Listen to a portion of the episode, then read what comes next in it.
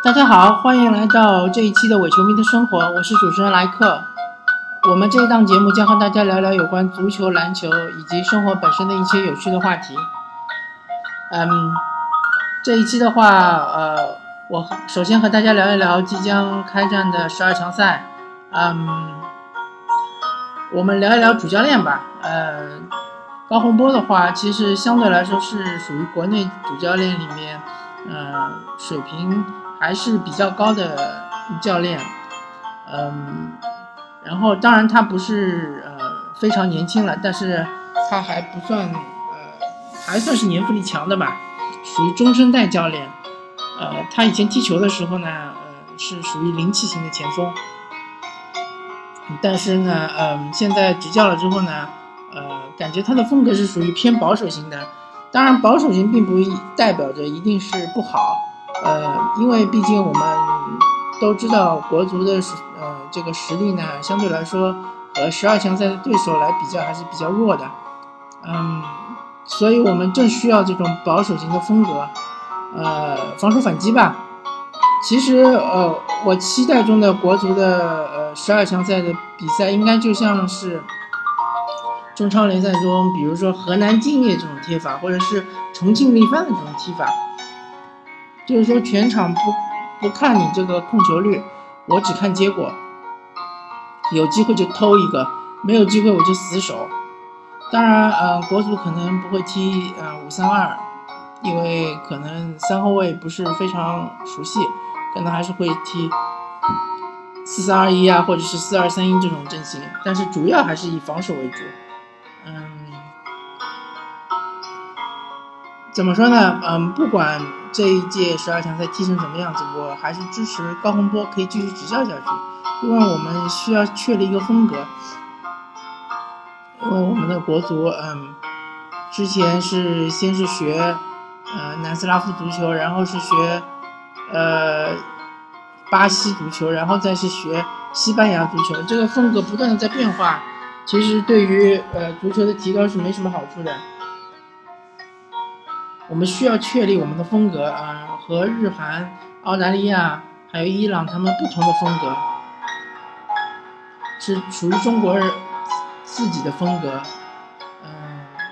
其实本届国足里面还是有一些比较有特色的球员，比如像吴磊。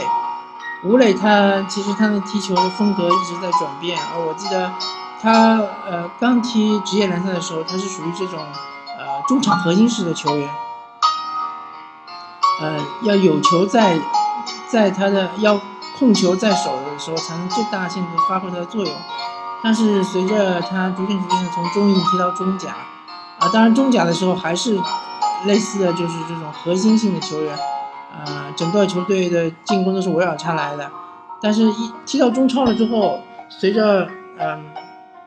上港入主啊，买来了孔卡，呃，埃弗拉，然后是呃吉安、达维，呃以及现在的阿尔克森、呃浩克。当这些强力外援来了之后呢，嗯，吴磊逐渐逐渐的改变了自己的风格，嗯，改变成这种无球跑动型的球员，嗯，他的无球跑动，他的这个穿插空档能力非常强，其实就有点像是呃英扎吉或者是。呃，马凯的当时这种踢法，呃，但是我们中场缺少一个能够送出直传的像孔凯类型的球员，但是不要紧，因为吴磊，嗯，这种无球跑动式的踢法，其实对于，呃，像中国这种，嗯，防守反击型的球队是非常有用的，因为，嗯，对手时不时要提防吴磊的这种呃无球穿插，可能突然一一下子，呃，中国。中国队的一个反击，一个长传或者是一个直传，突然传到身后，吴磊就可以接应到，可能就会形成攻门，形成这个威胁。呃，吴磊可能需要他需要提高的就是说需要提高这个门前把握机会的能力啊。但是他鉴于他现在呃年龄还算比较年轻，所以还是有机会。嗯，总而言之，呃。我们整个十强赛、十二强赛的话，我整个趋势我们就看我们中国队的防守怎么样了，防守能不能做到最好。嗯，啊，然后我说一下，呃，我们取胜的呃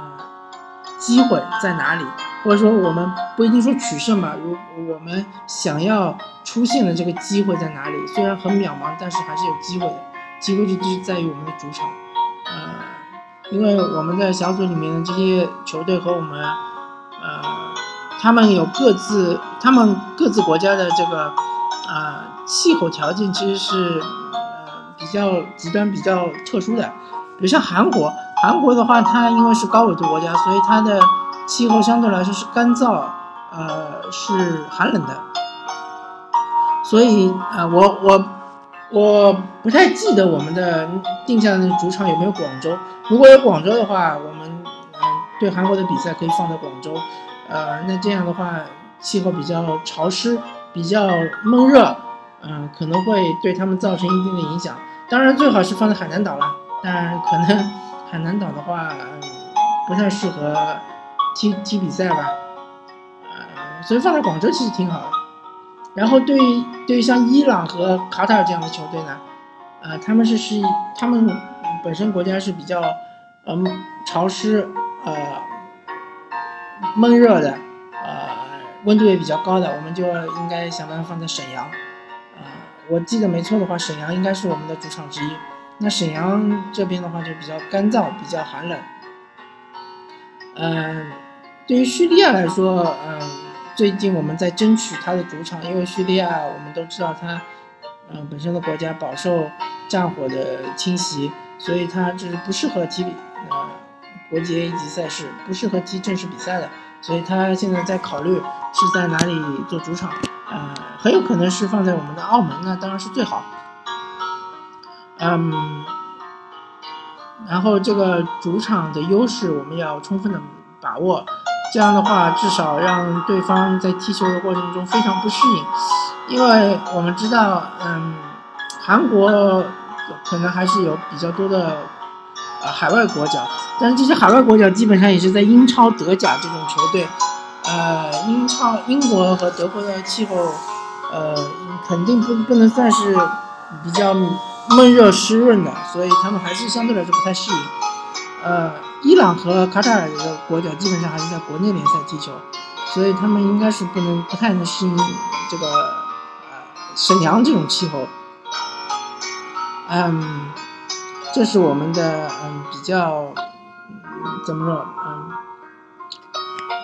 呃，这是我们相对来说还是比较有希望的，或者说，嗯，相对来说还是嗯比较有价值的这个主场的优势，我们要想想办法充分的利用。嗯，其他方面的话，其实嗯确实挺难的。呃，从实力对比来说，说想要出线的话，嗯，确实不太容易。不过没关系。我们这一届，呃，即使不能出线，也可以作为练兵，啊，培养一下我们的呃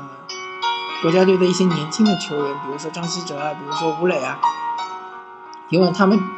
必定可以参加下一届呃世项赛，或或者不算世项赛吧，或者就是呃亚亚洲世呃世界杯外围赛，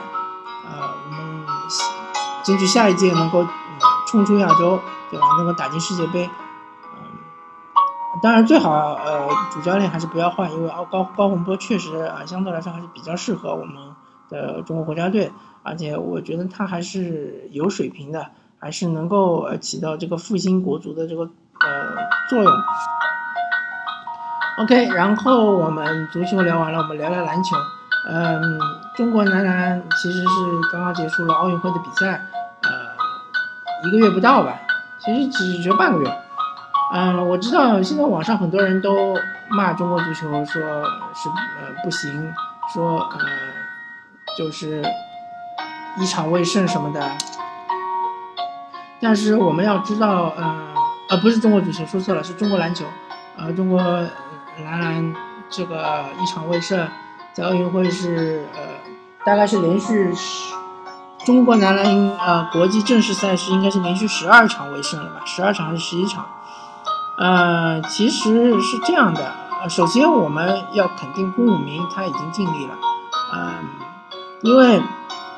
假设我们中国男篮是一支俱乐部队，然后我们这支俱乐部队不管是参加 NBA 也好，或者是参加 CBA 也好，如果是俱乐部队，如果连败五场的话，可能郭武明已经下课了。但是我们是一支国家队，我们这支国家队，嗯，他总体来说他的实力其实是嗯摆在那里的，呃，和其他的球队是有所差距的。其实即使我们赢了委内瑞拉，其实也没什么太大的意义，因为小组赛肯定还是不能出线，而且赢了委内瑞拉可能还会嗯增长滋养我们球员的一些可能傲气吧，可能他们觉得啊我实力还可以。其实让他们多输几场比赛呢，毕竟都是年轻人，年轻人更需要挫折去磨练一下自己的意志。特别像周琦啊、王哲林啊、郭艾伦啊、赵继伟啊。他们都很年轻，都是前途无量的选手。嗯，周琦这种，嗯，其实我们要体谅体谅一下他，因为他毕竟他这次那个选秀他是倾注了很大的精力，但是最终结果并不尽如人意，所以他可能心理上会有点不能接受，呃，从而影响他的竞技状态。毕竟他才只有，呃，我没记错的话，应该是二十一岁还是二十岁。他还是个孩子，我们应该给他更宽松一点的这个氛围，让他慢慢的成长。嗯，像他这种呃体型的，如果是打大前锋或者小前锋的话，一般可能要到二十七八岁、二十八九岁才能够成熟。比如说像易建联这种年纪，他才能完全成熟。当然，我们这一届奥运会也不是完全没有收获。比如说易建联回到了 NBA，这就是一个很大的收获。嗯，因为易建联的这个发挥非常出色，嗯，当然也也因为整个团队其他的球员，呃，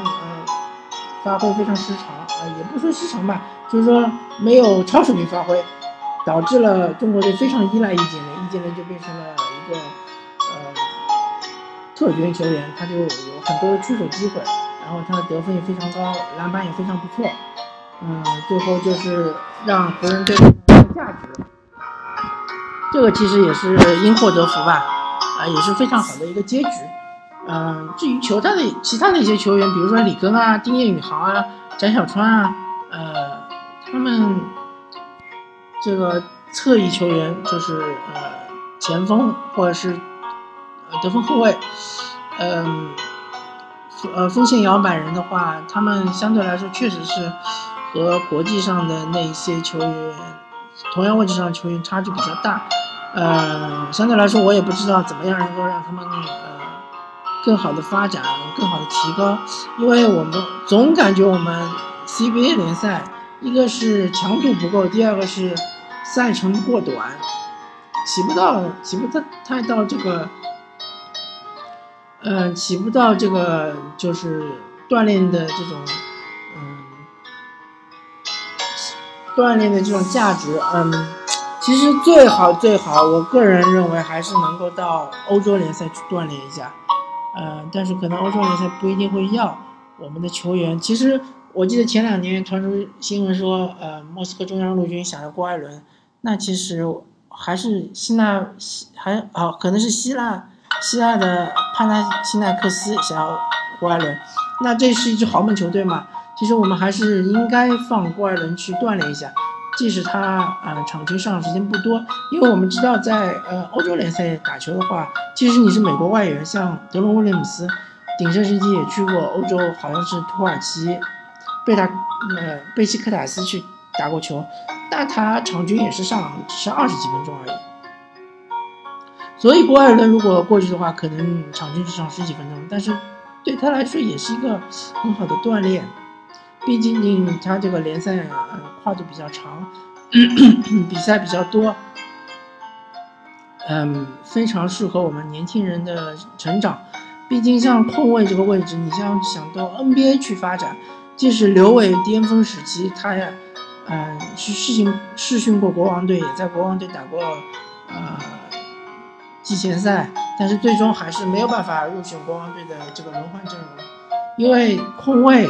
得分后卫、小前锋这三个位置在 NBA 实在是人才太过多，嗯，太过的这个呃储备太过丰富，特别是美国球员实在是储备太过丰富，所以我们有机会还是应该去欧洲去看一看。嗯，再再聊聊顾明啊，顾明嗯，可能没有办法继续带带领中国男篮征战了吧，因为他毕竟他身上有太多的呃争议。我说的争议呢，不是说对于顾明执教水平的争议，而是对于他的年薪啊，呃这一些对个人福利的一些争议。他作为一个体制内的教练，他可能享受不到，呃，应该享受的，或者说，嗯，呃，符合他本身价值的，呃，一个合同或者是一个收入，嗯，但是总体来说，我评价公武明的话，他确实还是非常非常优秀的一个教练，嗯，他把这支球队的防守捏合的非常好，呃，进攻的话其实是。呃很多进攻是需要更多的时间去打磨，也需要更多的天赋，也需要球员嗯自身的更多的调整。而防守其实是纯靠教练的那种布置和积极性。所以防守的话相对来说是比较好打磨的。但是们也看到郭武明在这方面做的已经是非常不错了。进攻的话确实他也是无能为力，呃巧妇难为无米之炊，嗯。但是我们看到，如果周琦和王哲林能够在 NBA 锤炼几年，能够，呃，其实也不需要说是挤进这个主力轮轮换阵容，也可能是只是垃圾时间打打。但是只要呃锤炼，只要锻炼个几年，我们看到哈达迪之前去 NBA 灰熊队，也只是垃圾时间上去打个两三分钟、三四分钟。但是他回来了之后，你看他现在就是说。经验上面是超出，呃，其他的同亚洲同类球队是高出一截，所以一样的，呃，如果是周琦和王哲林能够嗯很好的锻炼，很好的发展自己，呃，心心智逐渐成熟，篮球智商逐渐提高的话，我相信我们这支中国队还是前途无量的，然后还能够在联赛里面挖掘几个这种纯射手，呃，二三号位的。然后是三 D 球员，呃，其实现在这个篮球趋势就是非常需要三 D 球员，呃，我们联赛里面也应该培养一些靠谱的三 D 球员的话，我们的篮这个这支国家队在下一届奥运会其实还是大有可为的，或者在世界杯，应该是中国世界杯吧，在中国举办的世界杯还是非常大有可为的，